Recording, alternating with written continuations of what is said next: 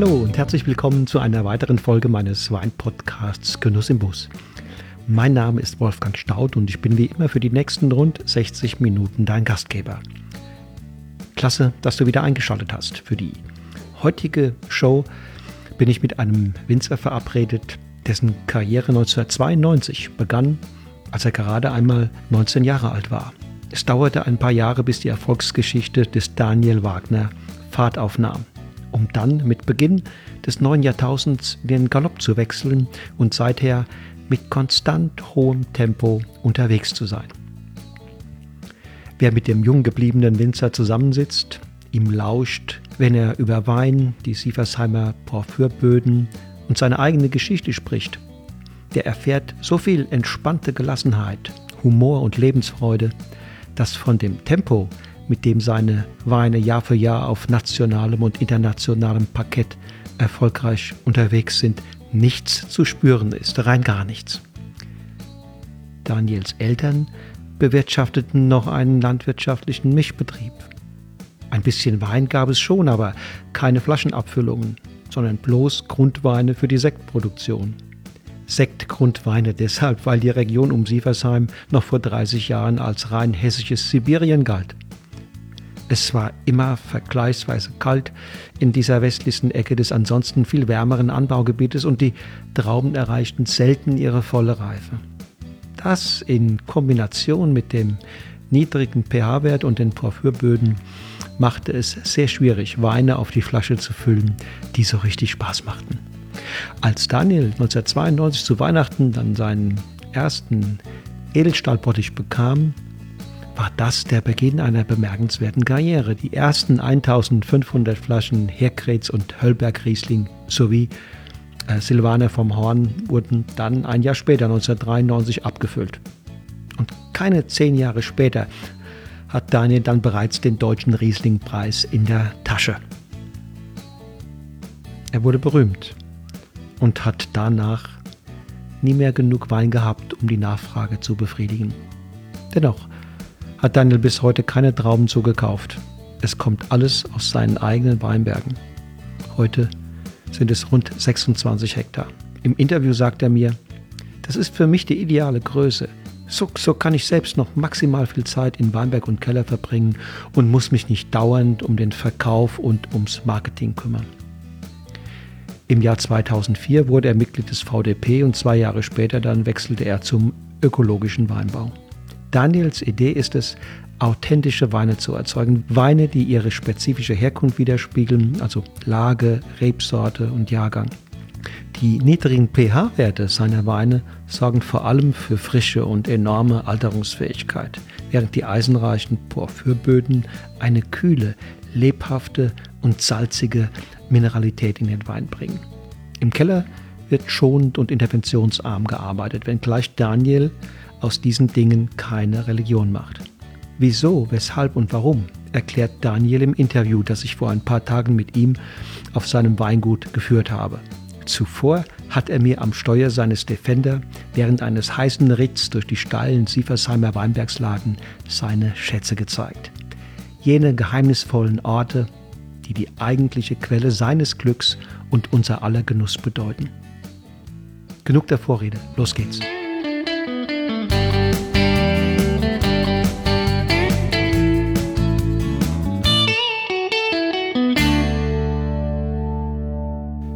So, ihr Lieben, wir sind jetzt hier bei dem Daniel Wagner in, in Sieversheim, sitzen hier in einem schönen, kühlen Verkostungsraum. Draußen ist es wunderschön warm heute. Es ist ein warmer Frühlingstag, angenehm. Wir haben gerade eine Tour durch die, durch die Sieversheimer äh, Weinberge von dem Daniel gemacht, Herkretz und ein paar andere Dinge uns angeguckt. Ähm, und jetzt reden wir miteinander. Hallo Daniel. Hi, servus. Sag doch mal unseren Hörern, wo sind wir hier genau? Wir sind hier in Sieversheim in der rheinhessischen Schweiz.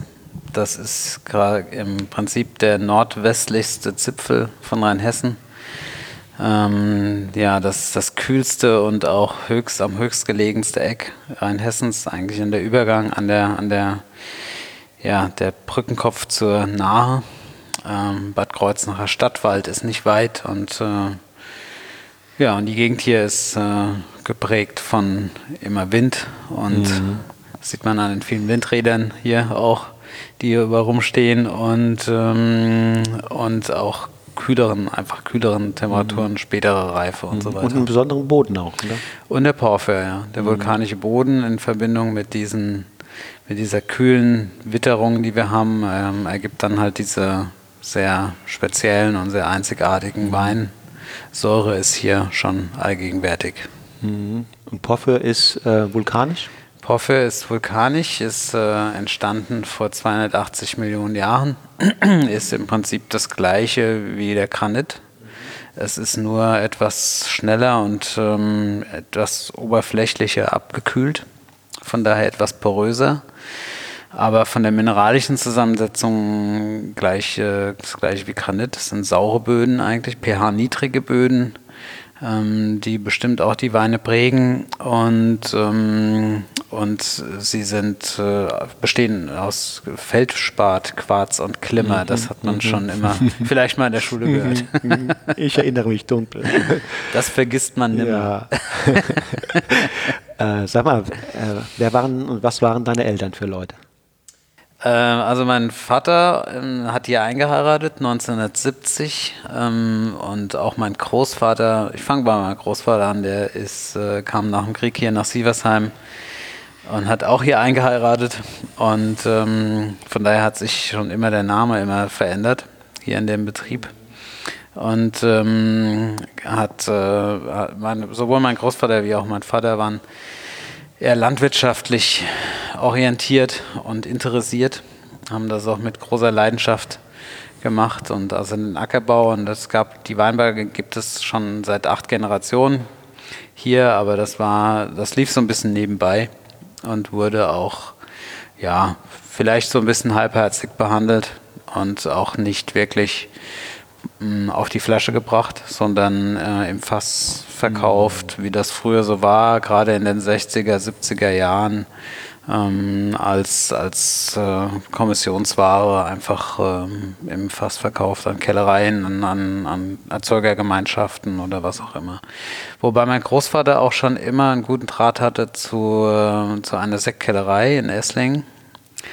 Ähm, und die mochten schon immer hier diese Weine auch von uns, von unserer Gegend. Also es war, es wurden sehr viel Sektgrundweine auch hier produziert. Wegen der Säure. Und ähm, das war, war eigentlich so meinem Großvater sein, mhm. sein Ding mhm. gewesen damals. Und was, was hast du so von denen mit fürs Leben gekriegt? Was waren so die Werte oder die Botschaften, die die immer wiederholt haben? Ja, also eigentlich meine Eltern wollten gar nicht unbedingt, dass ich Winzer werde oder Landwirt. Ähm, weil das natürlich auch eine schwierige Zeit war, die gerade die 80er Jahre ähm, mit dem Glykoskandal und so weiter. Und ähm, ja, der Betrieb war auch eigentlich so in dieser Form, wie er aufgestellt war, nicht unbedingt ähm, ja, zukunftsträchtig. Und ähm, ich hatte zwar schon immer Freude am, am Boden und an, an, der, an draußen sein, an der Natur und an auch an der Landwirtschaft, aber so wirklich als, als Winzer, äh, das, also Winzer zu werden, habe ich eigentlich mich erst mit 18 Jahren entschieden. Vorher wusste ich das noch nicht. Ach, das ist ja nun auch nicht besonders spät. ja, genau. Und dann habe ich es aber auch wirklich durchgezogen. Mhm. mhm.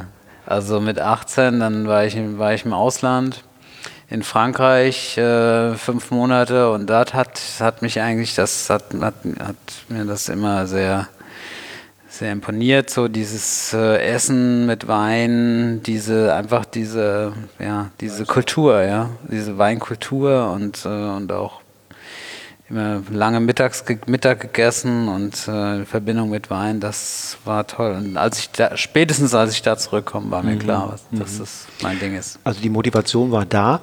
Äh, wenn man jetzt mal einen großen Sprung macht äh, zu heute, da hat sich der Betrieb ja enorm entwickelt, der ist größer geworden, da ist auch äh, sehr erfolgreich. Ähm, du bist gut aufgestellt, du hast, äh, bist national zumindest ähm, einfach auch bekannt, äh, bist im VDP. Also da ist eine, eine Menge äh, passiert. Äh, ich will sagen, um das alles zu erreichen, muss man ja bestimmt, bestimmt äh, aufgestellt sein. Was glaubst du, waren die für dich die wichtigsten Erfolgsparameter?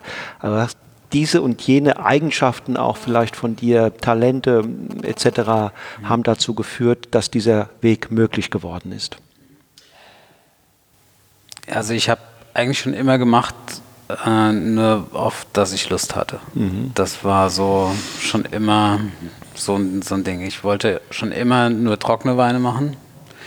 Ähm, das äh, war dann auch einfach in dieser Zeit, 92 war das, 1992 habe ich, hab, ich meinen ersten Jahrgang gemacht. Da, da, da ich, gab es zwei Rieslinge, aus, einen aus Hölberg, einen aus Herkretz ähm, und einen Silvaner oben vom Horn. Äh, damals hat man da Selektion an Hessen mitgemacht.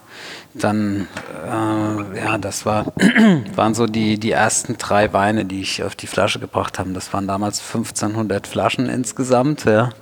Also ich hatte ja keine Kunden sozusagen. Ja. Und dann und trockene Weine waren damals auch nicht Weine waren, ja nicht um, ja doch das fing so fing an, an. Okay. fing so an ja und dann das war aber eine Zeit, in dem, dem es eine gewisse Aufbruchstimmung in ganz Rheinhessen mhm. gab. Vielleicht 92 noch nicht, das hat ein paar Jahre gedauert. Das hat, kam dann eigentlich erst so 2001, 2002, dann ging es richtig vorwärts. So die ersten zehn Jahre waren schwierig. Mhm. Das war wirklich Privatkunden. Wir haben hier viel Veranstaltungen gemacht im Gästehaus. Mhm. Jedes Wochenende Party hier und Wein ausgeschenkt und kulinarische Weinproben. Mhm. Aber es gab doch eine gewisse Aufbruchstimmung in Deutschland hin zu trockenen Weinen. Und ähm, das war eine interessante Zeit, so die ersten Jahre. Mhm. Wobei ich habe, da war ich auch noch ein Jahr im Ausland zwischendrin, da war ich im Sommer mal immer wieder weg, also weil es war ja nicht so wichtig jetzt unbedingt hier zu sein. Also ich hatte eigentlich nochmal, da schon. Nochmal zurück, Daniel. Ja. Ähm, deine Talente. Ja. Ähm, das Ding läuft nicht so einfach. Ne? Du hast ja. so ein bisschen abgewiegelt, ja, das war schon nicht ganz einfach. Aber dass man von da quasi von einem Elternhaus, die mehr normale Landwirtschaft betrieben haben, dann hier den, das Ding in die Hand genommen hat, hat Weinbau betrieben und hat äh, es dann relativ schnell zu einem zur VDP-Mitgliedschaft gebracht und heute heute ein, ein vier Traubenbetrieb etc. So, mhm. also das ist eine das ist ja schon eine, du willst es vielleicht nicht hören, aber es ist eine Erfolgsstory und da brauchst auch vom Chef bestimmte Eigenschaften. Und ja. da will ich mal nachbohren. Okay, ja. Ähm, ja, das ist gar nicht so einfach, die Frage. Es ist irgendwie alles so passiert, wie es mhm. war, okay. weil ich einfach Freude daran hatte und auch schon einfach ähm, ja, motiviert war, äh, was, was Tolles auf die Flasche zu bringen, dass es mir am besten halt schmeckt. Ja. Und das war eine Zeit, es gab ja auch damals noch keine Mitarbeiter hier. Das habe ich mit meiner Familie, mit den Eltern mhm. gemacht. Ja, und das war einfach ähm, eine andere Zeit. Ja, noch her, später, als dann so die ersten Mitarbeiter dazu kamen, dann äh, ist man da irgendwie so reingewachsen. So als, als Jugendlicher ja, ging das dann irgendwie so. Ähm, es war irgendwie leicht. Es war nicht schwer. Es war, es hat keinen, es hat mich jetzt nicht irgendwie angestrengt, sondern es ist einfach so passiert. Es war vielleicht auch Glück. Immer wenn ich hier angerufen habe, dann hieß es, egal wer am Telefon war, der Daniel, der ist im Weinberg. Ja, ja. Äh, und ich habe auch andere Winzer mal angerufen. Also so oft, wie ich diesen Satz gehört habe, ja. Den habe ich hier ganz oft gehört. Also ähm, und wir haben ja auch schon mal hier und da zusammen gesprochen. Ich glaube, du hast eine besondere Liebe auch für die Arbeit im Weinberg. Das ist richtig, ja. Ich bin noch einer derjenigen, der am liebsten im Weinberg ist. Das ist auch heute noch so, ja. Und ich äh, genieße auch gerade, ehrlich gesagt, diese Zeit hier, diese schwierige Zeit gerade mit Corona, ähm, weil ich die letzten drei Monate fast nur im Weinberg nur war. Weinberg. Das war sensationell. Deine Hautfarbe ist auch so wie, wie einer, der gerade ja. aus dem Sommerurlaub kommt. ja. ja. Das war eigentlich, eigentlich der Idealzustand, ja, wenn es nicht drumherum so hier und da der Markt, die Märkte so eingebrochen werden, ja, wie gerade. Hm. Ähm, ich glaube, deine Frau hat mal gesagt, du bist ein gelassener, ein, ein recht gelassener Mensch. Äh, würdest du sagen, das stimmt? Ich glaube schon, ja. ja. Also ich, ähm,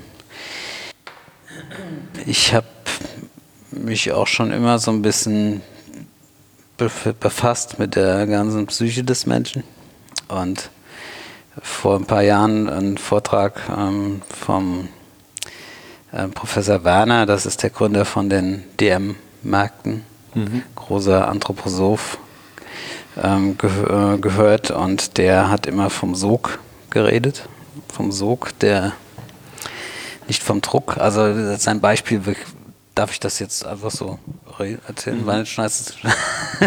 Also der Sog, ähm, nicht der Druck. Also er hat sich die, den startenden Jumbo angeschaut ja, und hat als, als junger Mann und hat, hat ihn fasziniert, dass das so ein Ding abhebt, mhm. was 200, 300 Tonnen wiegt. Und äh, hat sich immer da gedacht, das Ding hat so viel Power und so viel, ähm, ja, so viel PS und Kraft, dass das abhebt. Und bis er sich irgendwann Gedanken gemacht hat, dass das ja nicht an den Triebwerken, an dem PS und an der Power liegt, an dem Druck liegt, sondern an der genialen äh, Form der Obertragflächenoberseite, die halt einen Sog entstehen lässt, der das mhm. Flugzeug nach oben zieht und nicht die Triebwerke, die es schieben. Mhm. Und das hat mich so fasziniert mhm. und das habe ich so verinnerlicht auch, dass ich auch so meinen Betrieb führe. Mhm. Ich frage die jeden Morgen, was machen wir heute? Okay. Fragst du. Mhm. Du sagst nicht, ich will euch mal sagen, was wir machen. Mhm. Ich frage die immer. Und das finden die total gut. Und so läuft alles hier. Und anders, also das ist für mich die ideale Form, ja, weil ich kann nicht alles selbst machen. Ja. In der Größe. Und das ist ähm, so einfach, das ist irgendwie ganz entspannt hier, ja. So, das das läuft so. Das ist eine ganz, ganz, ganz spezielle Art der Mitarbeiterführung. Für mich normal, ja, ja, aber vielleicht ja. im Allgemeinen speziell. Und das führt dazu, dass ihr ein gutes Klima habt. Ja, das ist wichtig. Das, ähm, Und sich alle auch mitverantwortlich Ja, fühlen. genau. Ja. ja. Jeder, jeder hat Verantwortung, jeder, jeder denkt mit, mhm. jeder sieht es als seins. Mhm. Verstehe. Mhm. Und ähm, Hast du auch Schwächen? Bestimmt. Kennst du aber nicht. Oh. Es gibt Sachen, für die ich mich nicht so interessiere und die vernachlässige ich vielleicht hier und da. So soziale Medien hm. könnte ich aktiver sein, aber also auch diese ganze, also Büro und so, das ist gar nicht meins. Hm. Aber ja, man kann auch nicht alles machen. Meine Frau macht das sehr gut. die gehört zum Team, ne? Genau. Das ist ja oft zum das, Glück. Ja. so, dass äh, wenn die nicht sozusagen auch das tun, was ansonsten liegen ja. bleibt, ja. würde es mehr auffallen. Ne? Ja, ja, ja, ja, ja, ja, ja, ja. Das heißt, äh, darf ich äh, mir dich als glücklichen Menschen vorstellen? Ja, schon. Ja. Absolut. Na, es gibt auch mal Tage, die sind halt einfach nicht so, aber im, im Großen und Ganzen ist es schon, ist es schon super. Wie startest du in den Tag? Was sind so die erste, ist so die erste halbe Stunde, Stunde? Äh, ich gehe gern laufen morgens. Mhm. Laufen oder Fahrradfahren. Heute Morgen war ich mit meinem Sohn sogar. Habe ich den mal aus dem Bett geholt. Mhm. So eine Stunde laufen, bisschen schwimmen gehen kurz im Sommer. Mhm. Ansonsten im Winter mm, brauche ich also Stunde morgens. Also ich bin aber eigentlich immer vor meinen ganzen Kollegen da. Aber du stehst nicht um fünf auf? Nee, aber um Viertel nach sechs. Mhm. Und mache aber auch pünktlich Feierabend. Ich bin keiner, der abends um 8 Uhr noch im Büro sitzt. Du das machst Feierabend? nicht. Ich mache um 5 Uhr Feierabend. Natürlich in der Saison geht es auch mal länger, immer, ja. Aber wenn es ähm, geht. Aber so wie, das ist ja das Schöne an unserem Beruf, dass wir, dass wir ähm, so ein bisschen auch mit der Sonne arbeiten. Ja? Im Winter halt fangen wir später an und hören früher auf und im Sommer fangen wir ein bisschen früher an und hören ein bisschen später auf. Im Endeffekt ähm, habe ich nicht das Gefühl, dass ich zu viel arbeite. Zur Ausbildung wo hast du die gemacht und ähm, bei wem und wer hat dich damals auch ein bisschen inspiriert? Ich habe ähm, eine ganz normale Winzerlehre gemacht und äh, habe in der Pfalz gelernt beim Weingut Bergdold. Mhm. Das war ein tolles Jahr, bin ich auch sehr dankbar für und war dann im zweiten Lehrjahr offiziell eigentlich zu Hause, aber im größten Teil im Ausland, mhm. in Italien, im Chianti Classico. Ah ja. Bei, bei Rada. Das war eine tolle Zeit. Und in Frankreich äh, bei Bordeaux, ähm, also so ein Bordeaux-Satellit, Côte d'Iras heißt das. Und dann später, das war ein, zwei Jahre später nochmal ein, ein paar Monate in Kalifornien, in Sonoma Valley.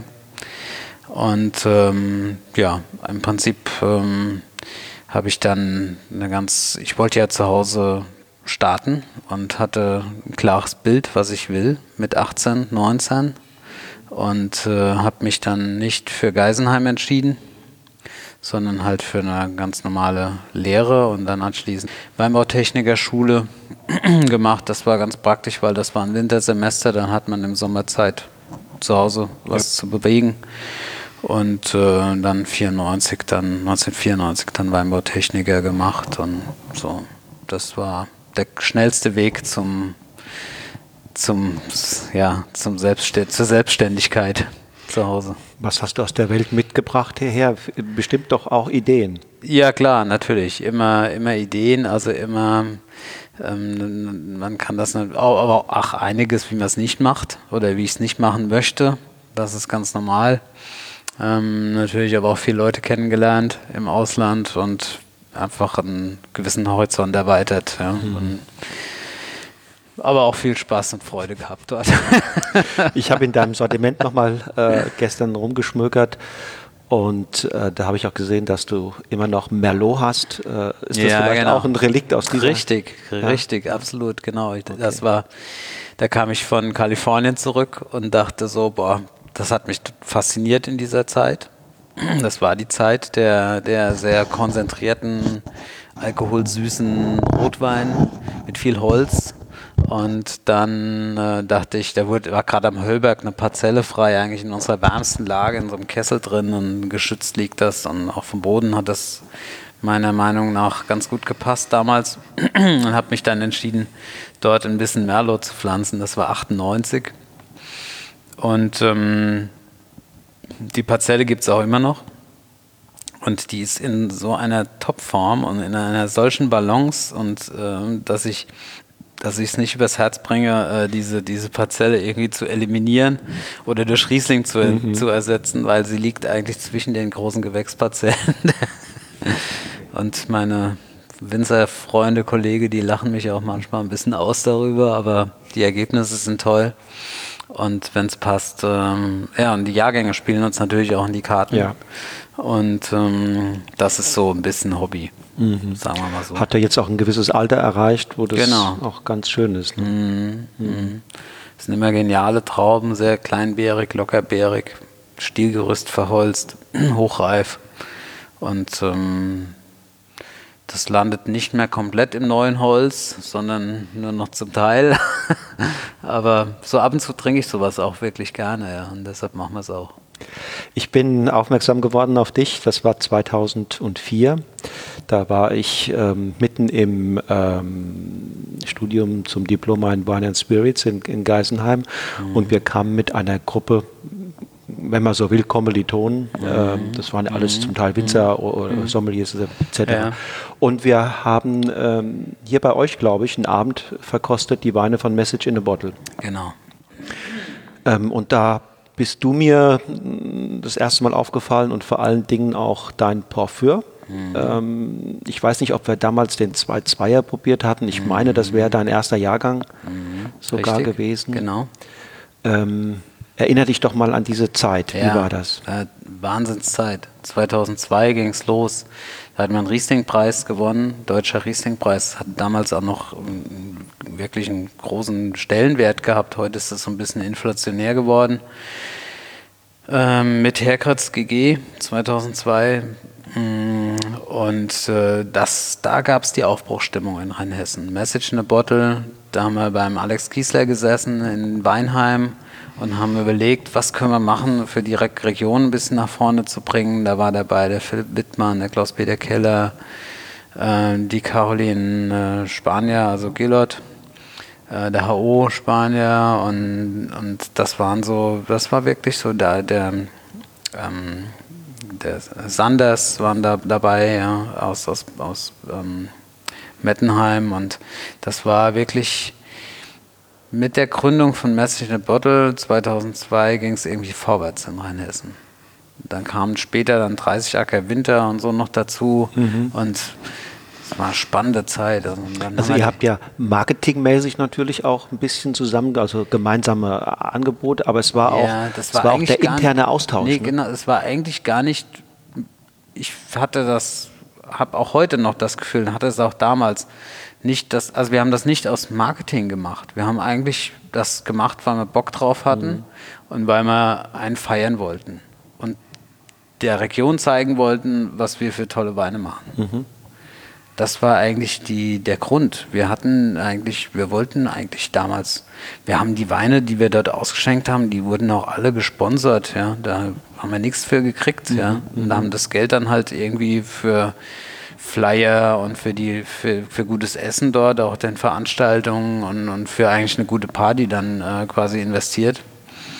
Und ähm, das war, war echt eine coole Zeit. Das, das äh, hat halt für unglaublich Aufsehen auch äh, gesorgt, in, in der nicht nur in der Region, sondern auch über die Grenzen hinaus. Ja. Ähm, ja, du hast vorhin mal das Bild des Soges, äh, war ja hier auch vielleicht ein bisschen, ne? dass das ja. eine Sogwirkung hatte, auch auf andere junge, ja. junge Winzer. Äh, also Party machen ist das eine, ich habe das eine oder andere mitgekriegt davon, aber wichtig war ja auch, dass ihr miteinander verkostet habt, dass ihr euch gegenseitig so ein bisschen auch, auch, auch motiviert habt, äh, korrigiert habt vielleicht bei den, bei den gemeinsamen Tastings. Ich denke, das war doch auch mhm. wertvoll. Mhm. Ist richtig. Wir haben zusammen verkostet. Wir waren sehr kritisch, auch immer wieder. Und haben, und haben überlegt, was zeigen wir für, von wem, welche Weine zeigen wir bei den Veranstaltungen und so weiter. Und es gab, ähm, das war, äh, war eine spannende Zeit. Ja. Und es war ein wahnsinns wachsender Markt auch in dieser Zeit. Habt ihr euch da auch stilistisch weiterentwickelt in der Zeit? Auch, da ging das so an, fing das so an mit, mit ähm, Spontangärung, auch das Holzfass, das traditionelle Holzfass ist wieder eingezogen, weg von dem technischen Ansatz, den wir eh auch in der Schule gelernt hatten. Ja. Damals, als ich zur Schule ging, war der Cross-Flow-Filter zum Beispiel allgegen, allgegenwärtig ja. und solche Dinge und hin zum handwerklichen, traditionellen Weinbau. Eher anknüpfen an die Tradition der Großeltern, nicht unbedingt der Eltern, wenn man das so willst. Ja, wo hm. kam das her? Also ich weiß es auch nicht. War das international? So. Äh, kam da was übergeschwappt oder? Ja, es gab da bestimmt auch Vorreiterbetriebe. Also ich sehe zum Beispiel einen Philipp Wittmann auch als mhm. für mich selbst, selbst als großer Vorreiterbetrieb. Sein Vater schon als als äh, definitiv äh, als oder auch auch Sanders ja, als auch, ältester äh, ältester Biobetrieb. Mhm. Ja, dieses handwerkliche. Mhm. Keller äh, hat hat natürlich auch äh, schon war in dieser Zeit schon äh, sehr sehr erfolgreich, aber damals noch nicht noch keinen ökologischen Ansatz gehabt. Richtig. Und ähm, das, äh, das waren schon gewisse Vorbilder auch, mhm. ja. Und ähm, daran hat man sich dann auch ähm, irgendwo messen wollen. Ja. Welche Rolle spielt für dich oder hat für dich gespielt und spielt es wahrscheinlich immer noch dein Riesling äh, vom Porphyr? Das ist so die Visitenkarte des Weinguts. Die, der, der Wein spiegelt halt einfach perfekt so diese Herkunft, wie er wächst, kühl, mineralisch, salzig, diese kühle Mineralik ähm, auch von unseren Böden. Und das ist auch die Idee, die schon immer die Idee, ähm, so einfach diese schroffe und kühlere Region so einzufangen und mhm. in dem Wein zu zeigen. Mhm. deshalb bezeichne ich ihn wirklich gerne als die Visitenkarte des Weinguts. Ist ja in der Jugend manchmal tatsächlich, wie du doch das Gebiet beschrieben hast, ein bisschen schroff und ein bisschen wild. Mhm. Ähm, ähm, da bra der braucht immer so ein bisschen, finde ich, mhm. bis der so richtig in der Balance, wo man sagen kann, jetzt, mhm. jetzt ist er auch charmant. Ja, mhm. ja gerade in den kühleren Jahrgängen mit Säure ist er im jungen Stadium immer sehr verschlossen mhm. durch diese niedrige pH-Werte, die wir hier haben, auch in den, in, nicht nur in den Böden, sondern auch in unseren Weinen.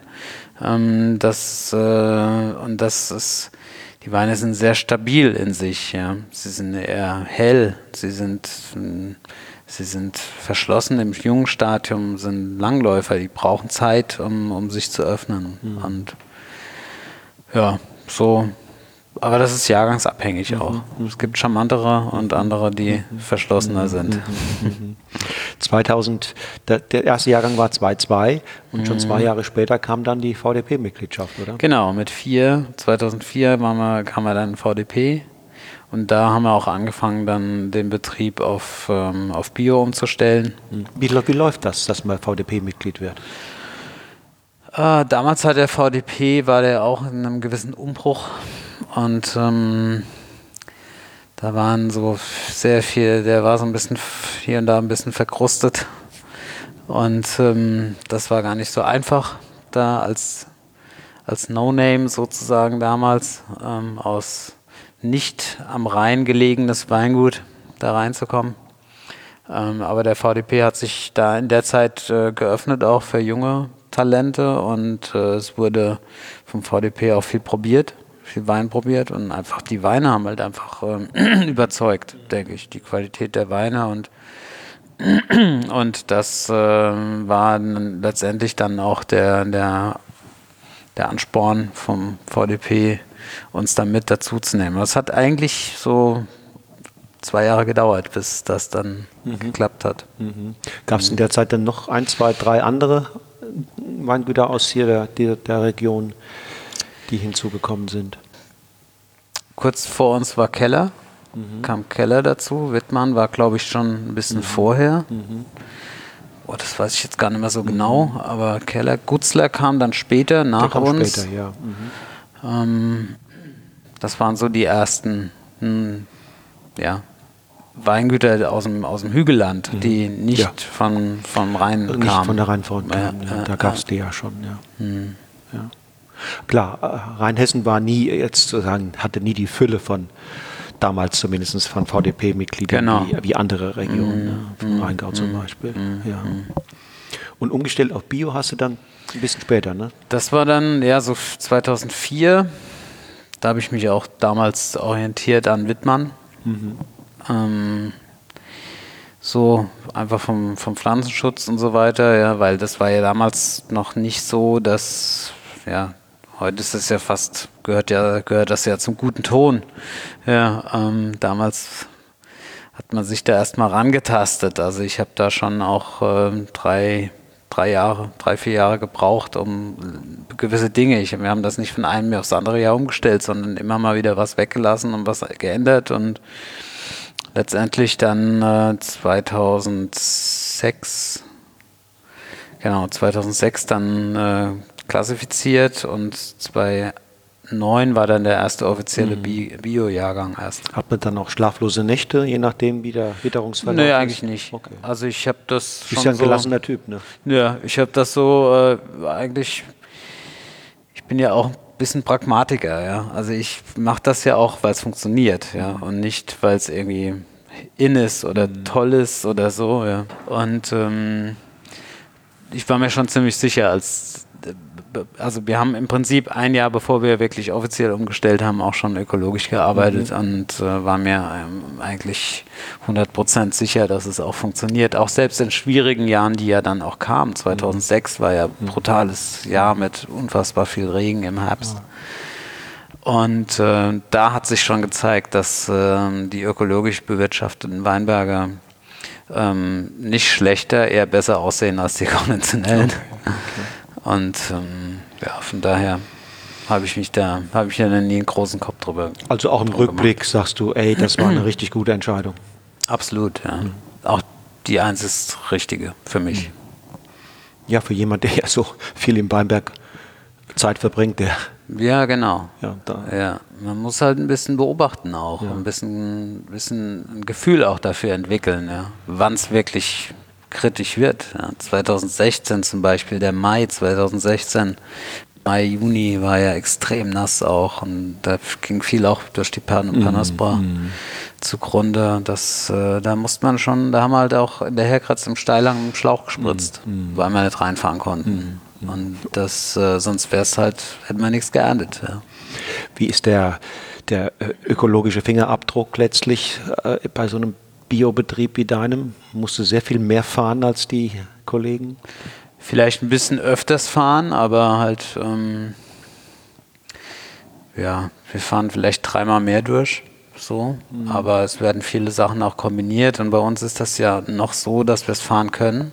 Das ist ja keine extremen Steillagen, die wir hier haben. Hubschrauber brauchst du nicht Äh, hier. nee, nee, nee. Das geht alles fahren. Es sei denn, wenn es mal wirklich nass ist und man kann nicht reinfahren, wird er mal mit dem Schlauch gespritzt. Aber ähm, ich finde, dass das alles das kleinere Übel ist.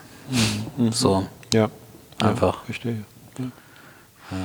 Und wir waren ja gerade eben in den Weinbergen, da hast du mir so nebenbei gesagt, ja, vielleicht wird das auch mal biodünn, du hast Spaß auch an Pferden und an, an Vieh und an Kühen und so weiter. Ja, wir haben ja ein bisschen Viehzeug, habe ich dir ja gezeigt. Wir haben eine kleine Schaf- und Ziegenherde seit drei Jahren.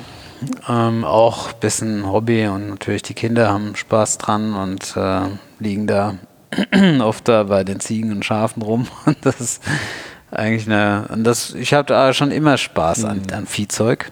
Und ähm, das, äh, das gefällt mir gut und das wird auch weiter ausgebaut. Momentan fehlt mir noch so ein bisschen die Zeit dazu, aber so mein Gedanke, wenn ich mal so ein bisschen zurücktrete und ein bisschen vielleicht auch mal in Rente, in Rente werde ich wahrscheinlich nie gehen, aber so geplant ist das schon für die Zukunft. Ein bisschen Viehzeug, vielleicht ein paar Kühe und ein Pferd eigentlich macht mir auch, wird mir auch Freude machen. Ich bin selbst auch als Kind mit Viehzeug aufgewachsen. Und äh, das, ähm, dann würde ich mich auch ruhigen Gewissens über bi den biodynamischen äh, Gedanke oder als biodynamischer Betrieb bezeichnen, solange es keine, keine wirklichen Tiere gibt, außer die paar Ziegen und Schafe, die wir haben, rede ich nicht. Aber du, die einz- einzelnen Präparate nutzt du schon? Nee. Nee, okay. Mhm.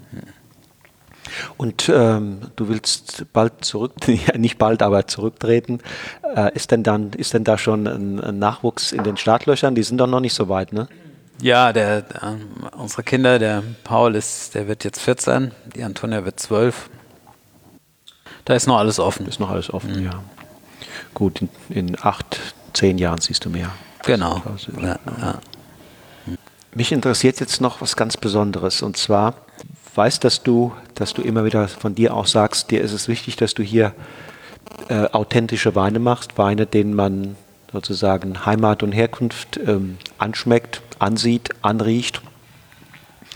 Äh, was ist für dich ein authentischer Wein, wenn du, wenn du das mal jemand in ein, zwei Sätzen klar machen sollst, der nicht so super viel versteht vom Wein?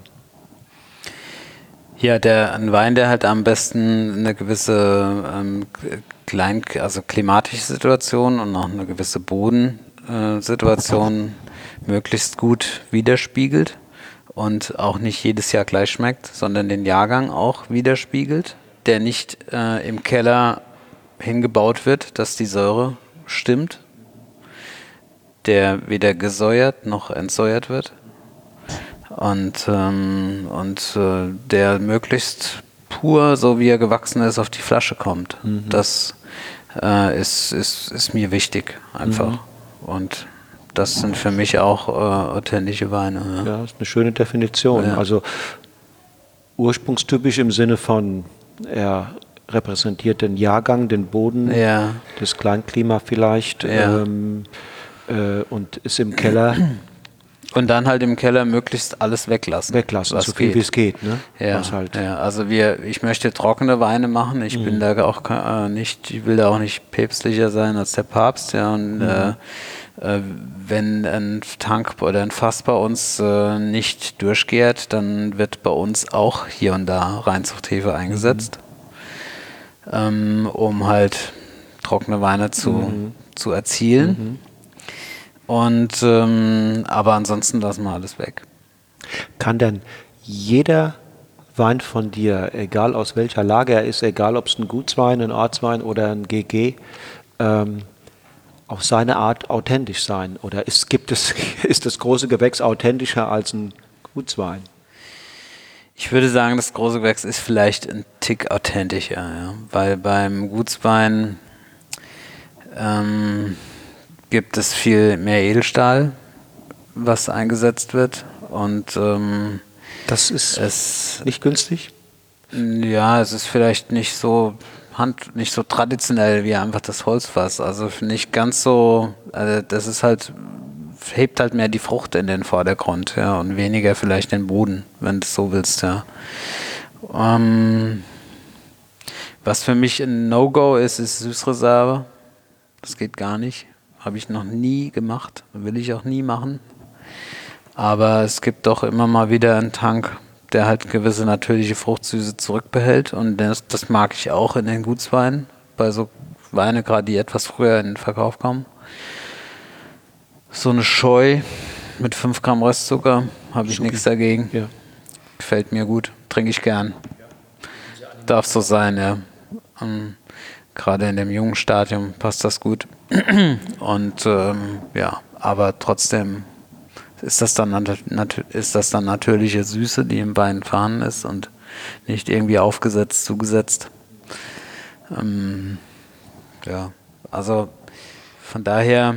Auch bei der Hefe sagst du, bist du nicht päpstlicher als der Papst, also du verkehrst normalerweise spontan, aber wenn... Wir verkehren spontan an. Ja. Und wenn es wirklich auch durchgeht, es gibt Jahrgänge, die sind super, die gern toll und ähm, die, die wollen, die wollen einfach gern, ja. Und, und andere, die, da gibt es halt den einen oder anderen Hängern, Hänger und bei einer späten Lese und bei, bei Spontangärung und gerade wenn die Reife etwas höher wird, dann kommt es halt auch mal vor, dass es was nicht durchgärt und da wird halt ein bisschen was nachgeimpft mit, mit Hefe.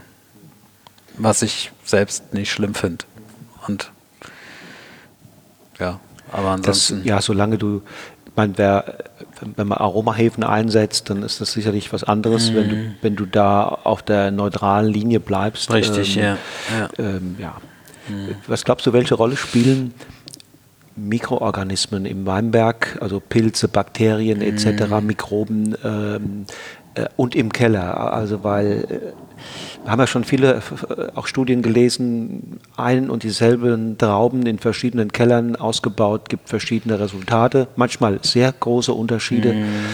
Da bin ich manchmal dann immer auch ein bisschen, stelle ich, mache ich schon ein Fragezeichen hinter dem, was man dann sagt, das ist der Einfluss des Bodens.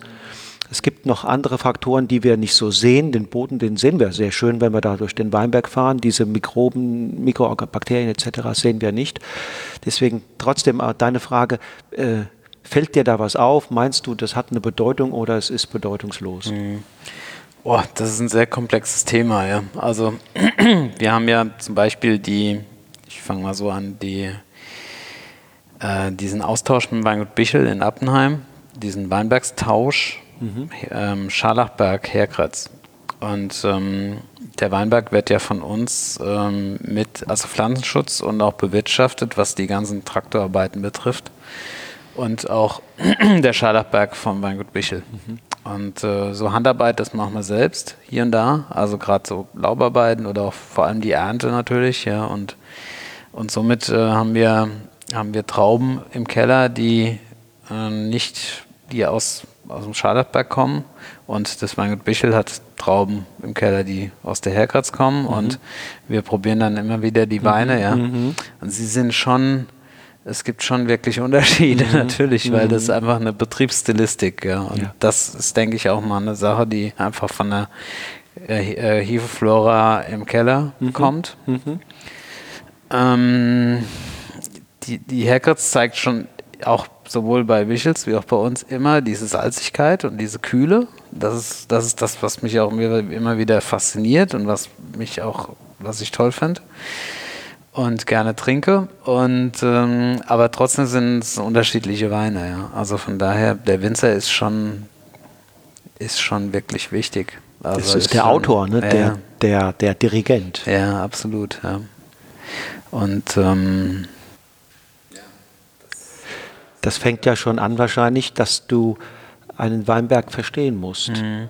Andererseits ist das, was ich dir vorhin erzählt habe, ja, mit dem Weinberg, den, ich, den wir vor drei Jahren, vier Jahren jetzt übernommen haben, der 30 Jahre lang hardcore konventionell behandelt wurde, Herbizid und so weiter, und mir aus die Trauben, also der, die, die Trauben schön waren, wirklich Bilderbuchtrauben waren aus diesem Weinberg, lockerbeere, gelb, perfekte Reife, Säure, alles, alles gut, ja.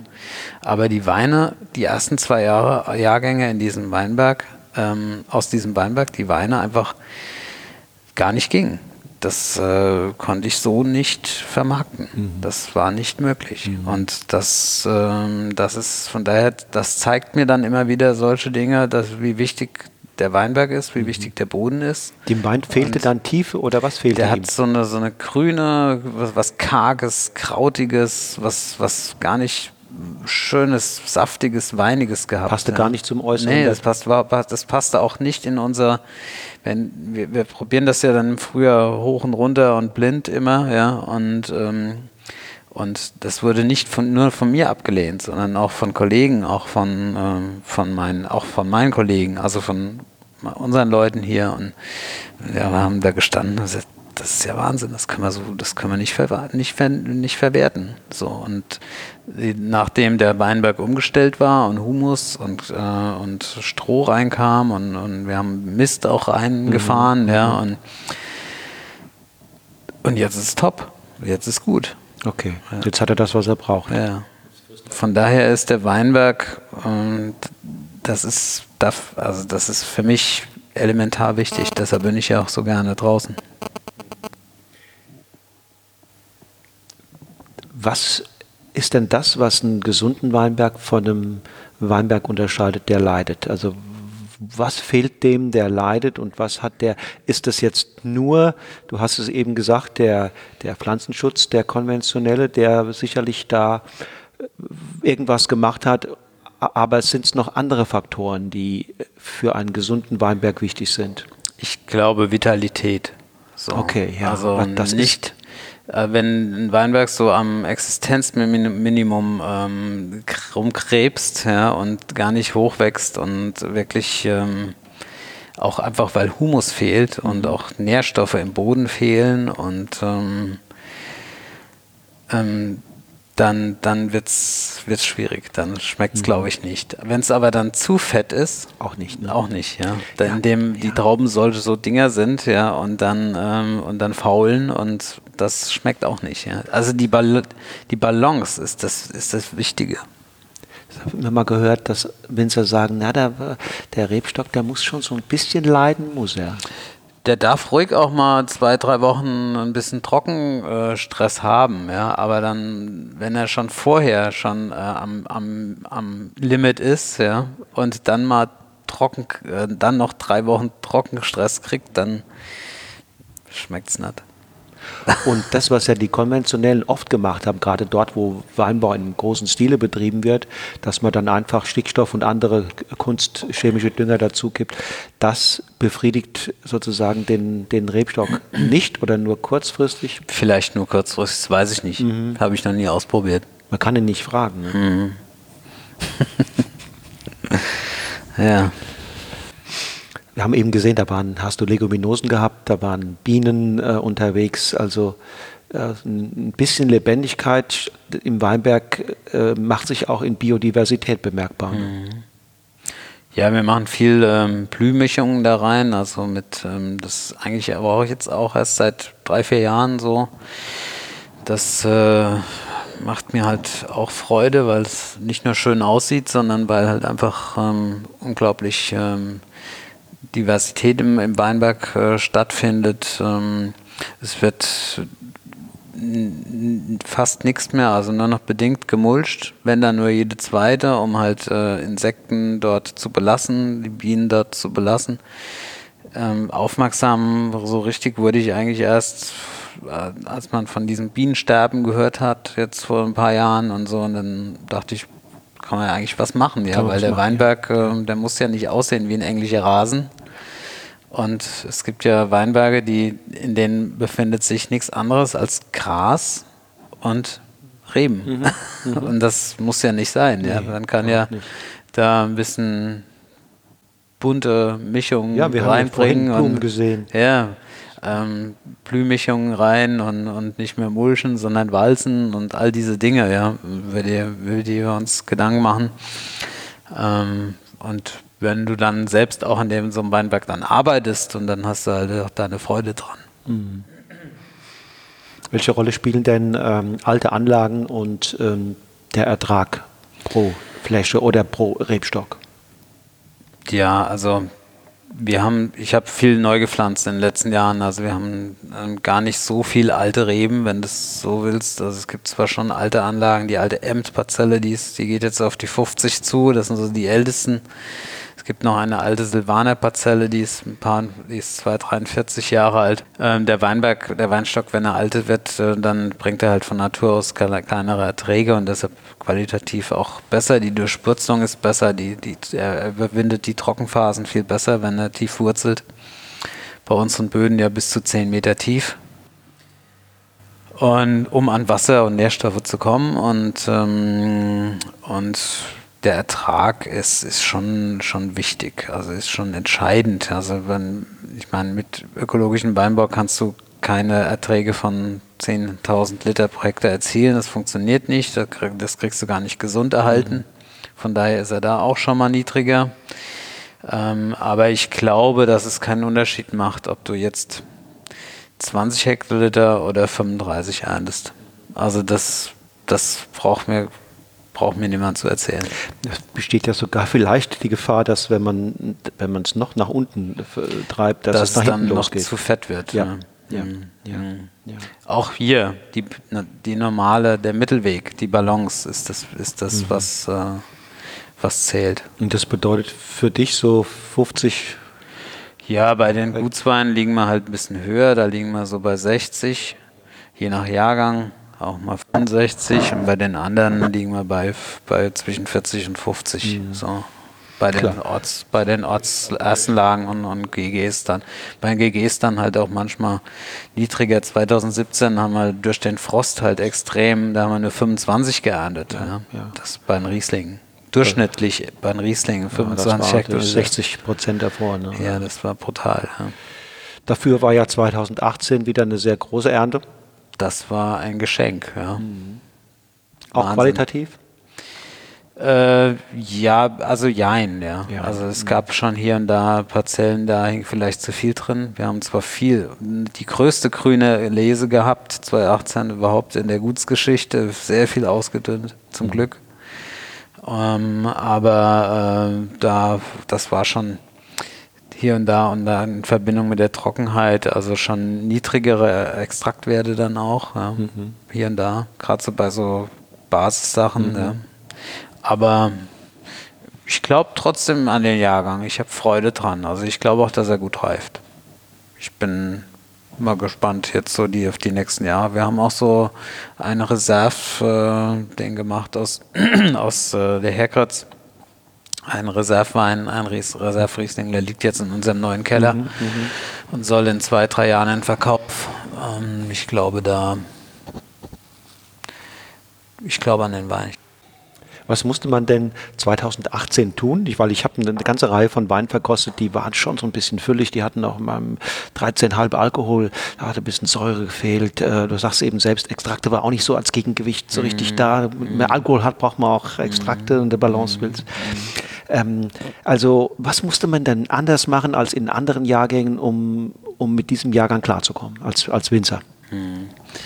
Ähm, ich bin normalerweise ein Freund von Maische Standzeit zum Beispiel, um jetzt mal im Keller anzufangen. Ja. Ähm, wir haben 2018 ähm, im Prinzip keine Standzeit gemacht, alles äh, direkt gepresst oder auch ganz Trauben gepresst. Nicht, nicht nur, aber auch so leicht angequetscht und gepresst. Wir haben natürlich auch hier, hier und da äh, etwas früher geerntet. Ich habe aber, was, was wirklich auffällig war, ähm, ich schaue immer sehr gerne auf pH-werte. pH und die war niedrig, trotz niedriger Säure, niedrige pH-Werte und das ist eigentlich immer ein gutes Zeichen, mhm. weil das macht das ganze Ding stabil und ähm, die Säure schmeckt, obwohl sie gar nicht so hoch ist, mhm. eher saurer mhm. durch die niedrigen pH-Werte. Und da haben wir darauf geachtet, dass wir halt eher ja, nach den pH-Werten geschaut haben und nicht unbedingt so mhm. nach der Säure. Äh, ja, ansonsten, das waren eigentlich so die wichtigsten Dinge. Also keine, etwas etwas keine frühere Lese, keine Maistandzeit.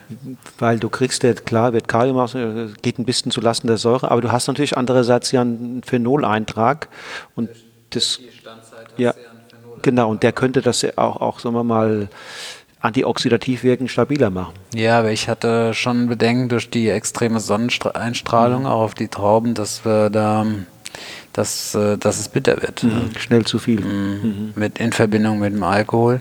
Und was wir auch ähm, gemacht haben, wir haben schon deutlich weniger Laubarbeiten gemacht. Also schon geschaut, dass die Trauben mehr im Schatten hängen. Ja. Wir machen sowieso nicht so viel. Also ich bin kein Freund von Blätter komplett weg. Eher nur von der Morgenseite, von Osten ein bisschen gezupft so, dass es ähm, gerade bei den Rieslingen, dass die Trauben möglichst im Schatten hängen. Äh, das war natürlich auch ein, ein, Punkt und wir haben natürlich auch hier und da schon auf unseren Trockenstandorten, gerade am Höllberg, schon einiges an Wasser auch reingefahren. Okay. Um es so, sagen wir mal, vital zu halten. Mhm. Ja. Und ähm, ja, und dann gelesen und Kühlung. Die Kühlung war wichtig. Mhm. Also das war auch anders. Normalerweise brauchen wir Wie hast du nicht gekühlt? so Kühlung. Ja, wir haben halt so ein, so ein Kühlgerät mhm. ja, und haben Photovoltaik auf dem Dach und mhm. dann mhm. läuft die Kühlung mit der Sonne. Das war ja ein Herbst in kurzen Hosen und T-Shirt. Ja, ja, absolut. und dann haben wir geschaut, dass die Moste einigermaßen kühl in den Keller dann mhm. kam. Und ähm, das, das war, glaube ich, auch gut. Ja, und dann halt im Prinzip sonst ganz normal weiterverfahren. Ja, aber schon viel gelernt auch aus dem Jahrgang, ja. weil wir es so noch nicht erlebt haben. Ja. Genauso anderes Extrem war 2010, da haben wir halt die Lehrbücher rausgeholt, haben überlegt, entsäuert man oder nicht. Ja, mhm. und haben auch Gutsweine auch, äh, weil aus der Not heraus entsäuert. entsäuert Diese kleine Eiszeit mhm. 2010, als die Vulkane in Island gespuckt haben und bei uns die Trauben nicht reif wurden. Mhm und ähm, der Flugverkehr eingestellt war, ja, ja. so wie jetzt. und ähm, da, da haben wir ähm, Partien, also gerade so Basispartien hier und da auch mal einen biologischen Säureabbau gemacht und ähm, da, da, war ein bisschen Kreativität gefordert. Mhm.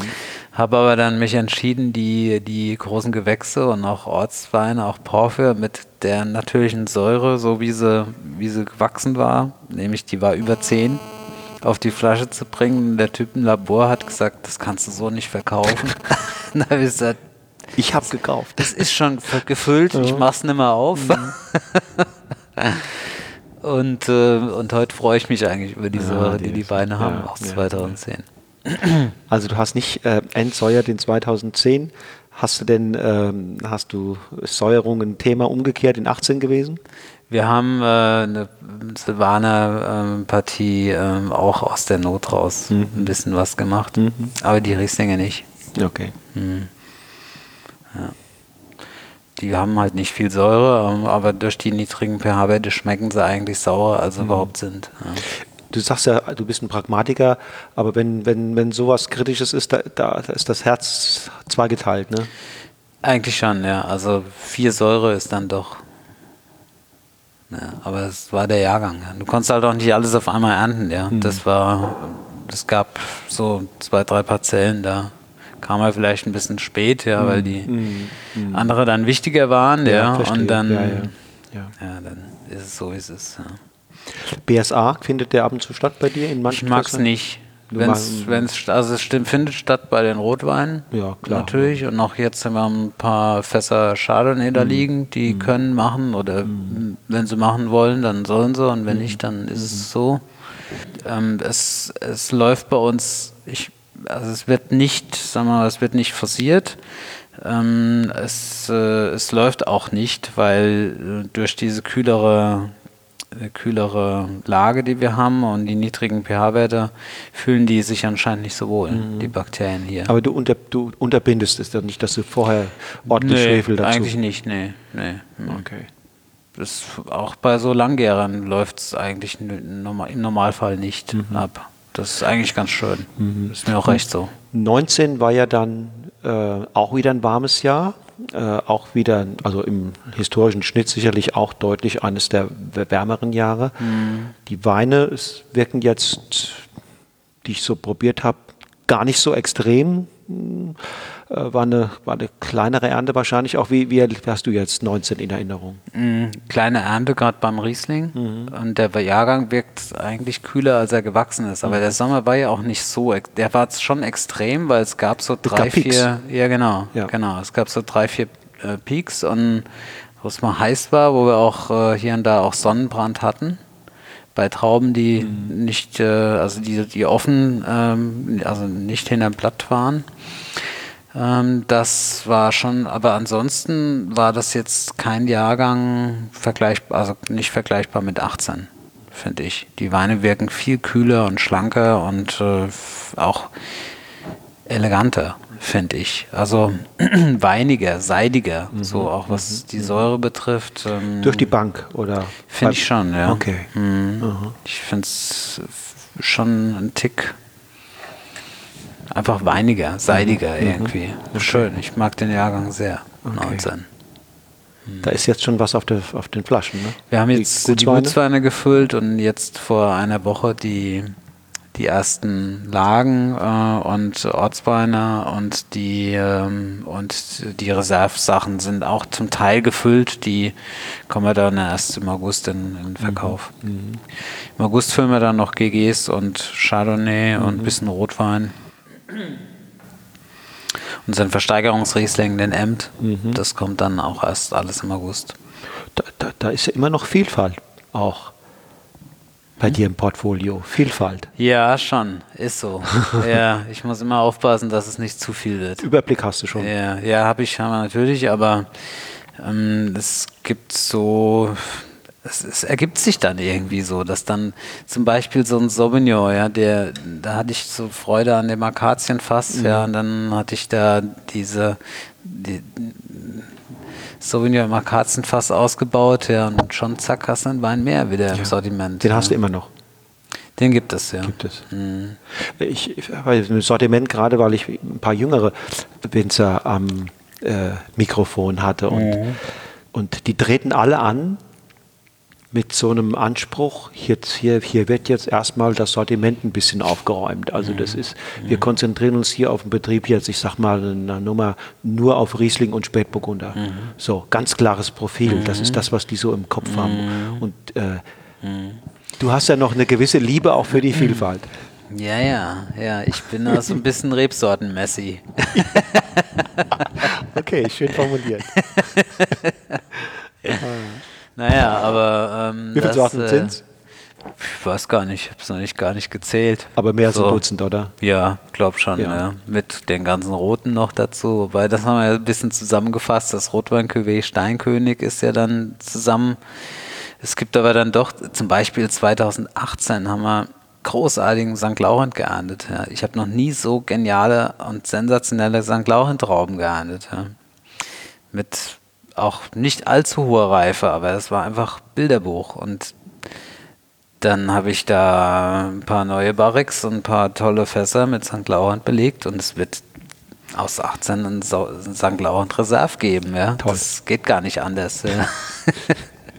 Ach, das und, äh, und so Sachen, ja, die, die, das sind ja keine großen Mengen, die, die, die wir da auf die Flaschen bring, Flasche bringen und das verkaufen wir dann so, das läuft halt so ein bisschen nebenbei, ja, aber macht halt Spaß, ja, ja, natürlich, ja. Aber es macht halt, macht halt Spaß, ja. Und das äh, so ist das, ja. Oder auch jetzt zum Beispiel die Sektgeschichte, ja. Das ist, äh, ist halt auch, das sind halt immer so, das sind äh, gewisse Herausforderungen auch, ja, die wir, die wir. Das heißt, du willst jetzt selbst den, selbst den Sekt machen und nicht versekten lassen. Das ist jetzt das Neue, ne? Hm, genau. Okay. Ja. Zum ersten, dieses Jahr wird der erste Sekt hier am, also auf dem Weingut gefüllt. Auf dem Weingut. Und das Und, hat natürlich äh, einen Hintergrund. Ja, wir haben jetzt Platz, so einen neuen Keller Mhm. und dann, ähm, dann bietet sich das an. Ja, wobei das ist halt alles sehr langfri langfristig gedacht, weil wir dann erst in vier Jahren damit auf den Markt gehen. Mhm. Ja, ist klar. Das soll also drei, gut drei, dreieinhalb Jahre auf der Hefe liegen. Mhm. Genau. Ja. Ja. Und ähm, ja, da hast du jetzt den Keller für den, für den, für den Sekt äh, und gleichzeitig auch äh, quasi ein, ein Lager, um äh, schöne Flaschen zurückzulegen. Genau, um, um Reserveweine so nach drei, vier Jahren mal zu bringen, einfach, wenn es der Jahrgang äh, erlaubt. Ja. So, es geht nicht jedes Jahr. Wir hatten zum Beispiel 2017 äh, haben wir wirklich alles, jede Traube gebraucht, um, um, um überhaupt die- Nachfrage zu, äh, zu bedienen. Aber äh, da so, Jahrgänge zum Beispiel 2015 momentan haben wir ein, ein, Jahr, ein, ein Wein, eine Reservewein äh, aus 2015 jetzt in Verkauf gebracht den wir speziell im Holzfass ausgebaut haben und auch länger auf der Hefe gelassen haben. Ein Riesling. Und, äh, ein Riesling, ja. Okay. Vom, vom Höllberg ist der auf, einer auf unserer eigentlich ja, besten Parzelle am Höllberg. Die, Auf der Mauer ist die, befindet die sich. Ist aber ein einmaliges Ding, was wir 2015 so separat als Reserve speziell gefüllt haben und dass die jetzt, jetzt anfangen damit zu verkaufen. Zu entsteht da so eine. Idee? Hast du gesehen? Hier, da muss Die- man, das muss man ja, machen. Du, wenn du die Trauben siehst, äh, und dann weißt du, weißt du das irgendwie. okay, dann weißt du das. Und natürlich aber auch äh, die, den Luxus hast, aus, äh, aus ja, sowas nicht mengenmäßig nicht unbedingt brauchst für ins GG. Das, dann geht das, ja. Geht nicht jedes Jahr. Aber so Also hast du schon. Preisvorstellungen? Äh, für diese Reservesachen oder was? Ja. Ja, die liegen alle so in dem, in dem Preisbereich, äh, um wie, wie, auch die, wie auch die großen Gewächse. großen Gewächse, Ja. So zwischen 25 und 30 Euro. Ja.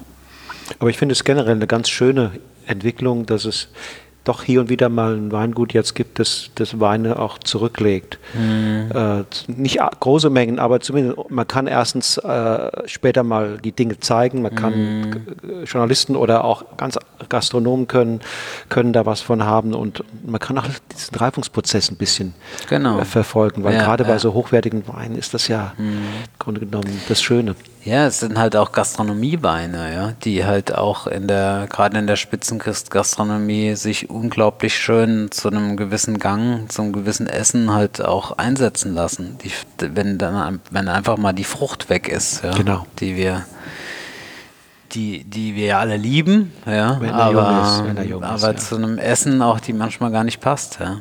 ja. Fein, Daniel. Welchen Wein trinken wir jetzt? Oh, wir könnten mal. Wir fangen mal an, oder? In welcher Reihenfolge? In welcher Reihenfolge, ja. Nee, aber ich würde sagen, dass wir mal mit Gutsriesling anfangen Mhm. und äh, vielleicht Porphyr probieren und dann noch. Äh, einen Silvaner sollten wir eigentlich auch noch probieren. Cool. Ja. Machen wir. Ich danke dir ganz, ganz Ja. herzlich. Gerne. Schön, ganz Hat nett. Spaß gemacht. So, ihr Lieben, das war das Interview mit dem ungemein sympathischen und unprätentiösen Daniel Wagner vom Weingut Wagner Stempel im rheinhessischen Sieversheim. Wir haben uns dann im Anschluss den 2019er Jahrgang vorgeknüpft, zumindest all das, was bis dato bereits abgefüllt war. Das waren die Guts- und Ortsweine und ein bisschen aus der Reservelinie. Und weil das Ganze so viel Spaß gemacht hat, wird es nächste Woche dazu eine Sonderausgabe von Genuss im Bus geben. Wir werden gemeinsam sechs Weine des Jahrgangs 2019 verkosten und unsere Eindrücke mit euch teilen. So viel vorweg.